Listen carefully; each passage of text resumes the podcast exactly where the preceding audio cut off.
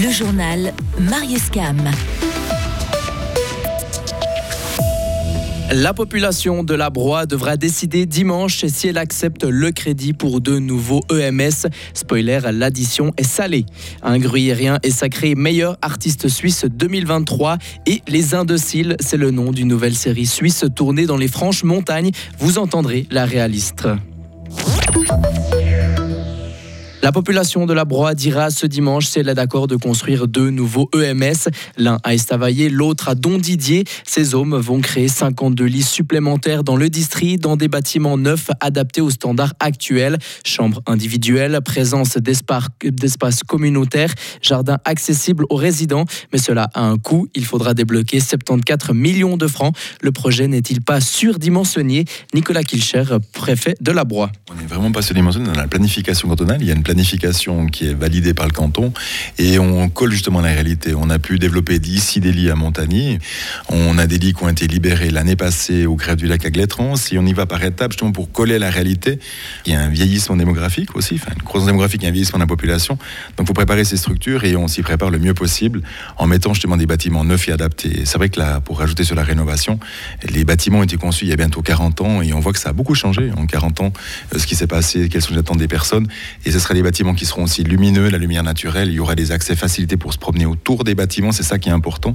Donc tout ça, on ne pouvait pas le faire dans des bâtiments historiques qui ont été conçus bah, il y a 45 ans bientôt. Dans la Broye, aucune force politique ne s'oppose à ce projet. Si le crédit est accepté par la population, les nouveaux homes n'ouvriront pas avant 2027. Carton plein pour les goûts et terroirs. De mercredi à hier soir se tenait la 23e édition à Espace Gruyère à Bulle. 50 000 personnes ont pu déguster du vin, des saucisses, de la cuchole et encore moult produits du terroir. Et cette année, c'était le vin suisse-allemand et l'œuf suisse, les hôtes d'honneur de ce salon goût et terroir. Un gruyérien meilleur artiste suisse 2023. John Steers a été sacré hier lors de la 30e édition des MTV Europe Awards. Le Tourin d'origine a pu compter sur les voix du public face à d'autres grands artistes suisses comme Stress, Catégorique ou encore Danitza. Après 2021, c'est la deuxième fois qu'il reçoit ce titre. Révélé par l'émission The Voice, John Steers a sorti son premier album ce printemps. Il s'appelle The Game. Le Molaison chahuté ce week-end. Les plus grosses rafales dans le canton de Fribourg ont été mesurées sur la montagne gruyérienne avec des pics à 144 km/h. C'est la tempête, tempête Domingos qui a sévi hier en Suisse. Conséquence de nombreux arbres arrachés, des bâches publicitaires envolées et des panneaux de signalisation tombés. La police et les pompiers ont dû intervenir en tout plus d'une trentaine de fois, mais heureusement personne n'a été blessé. Une nouvelle série suisse tournée dans le Jura sort cette semaine. C'est l'histoire vraie de Chiara, Joey et Lulu. Ensemble, ils créent un lieu communautaire dans les années 1970, la ferme des Indociles, un centre d'accueil pour toxicomanes. Une avant-première de cette série télévisée était organisée hier soir à Delémont. La fiction est une adaptation de la bande dessinée jurassienne de Camille Rébétez et Pitch Comment. Elle a été tournée l'an dernier aux Franches-Montagnes. La série a été également sélectionnée pour le Festival de la fiction de La Rochelle. Réalisatrice estime que le terme abordé est universel et peut parler à n'importe quelle région. Delphine Le Hérissé. Je crois qu'on a bien travaillé, mais je pense qu'on a fait vraiment euh, quelque chose avec peu de moyens euh, qui est assez qualitatif. En tout cas, c'est ce qu'on voulait. On avait une grosse ambition. Et puis, euh, le projet il est particulier parce que, en fait, l'idée c'est de partir d'une région et d'être assez vrai et assez juste dans la région qu'on défend et, tout ce qui est tradition, les accents, tout ça on les a gardés. Et du coup, le sujet il est quand même universel. Donc, on part de quelque chose d'intime. On parle d'une histoire intime de personnages ancré dans un territoire, mais finalement les thématiques à bord de la série sont complètement universelles. Et je pense que les gens qui sont pas d'ici ou même pas suisses, même pas jurassiens et tout ça, ils ont l'impression qu'on parle potentiellement de leur territoire à eux.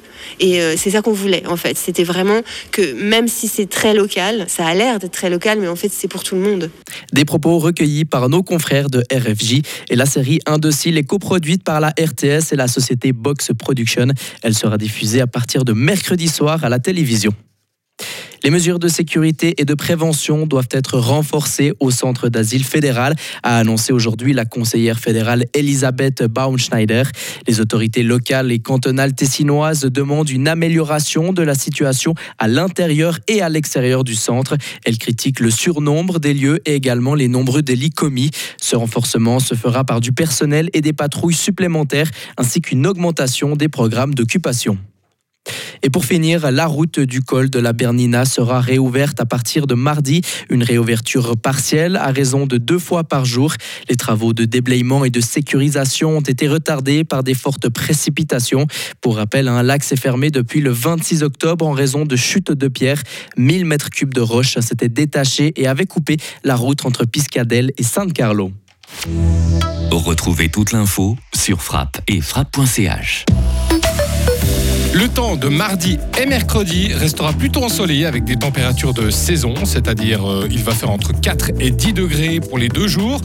Pour ce qui concerne la suite, retour des nuages et des averses à partir de jeudi avec une ambiance bien venteuse.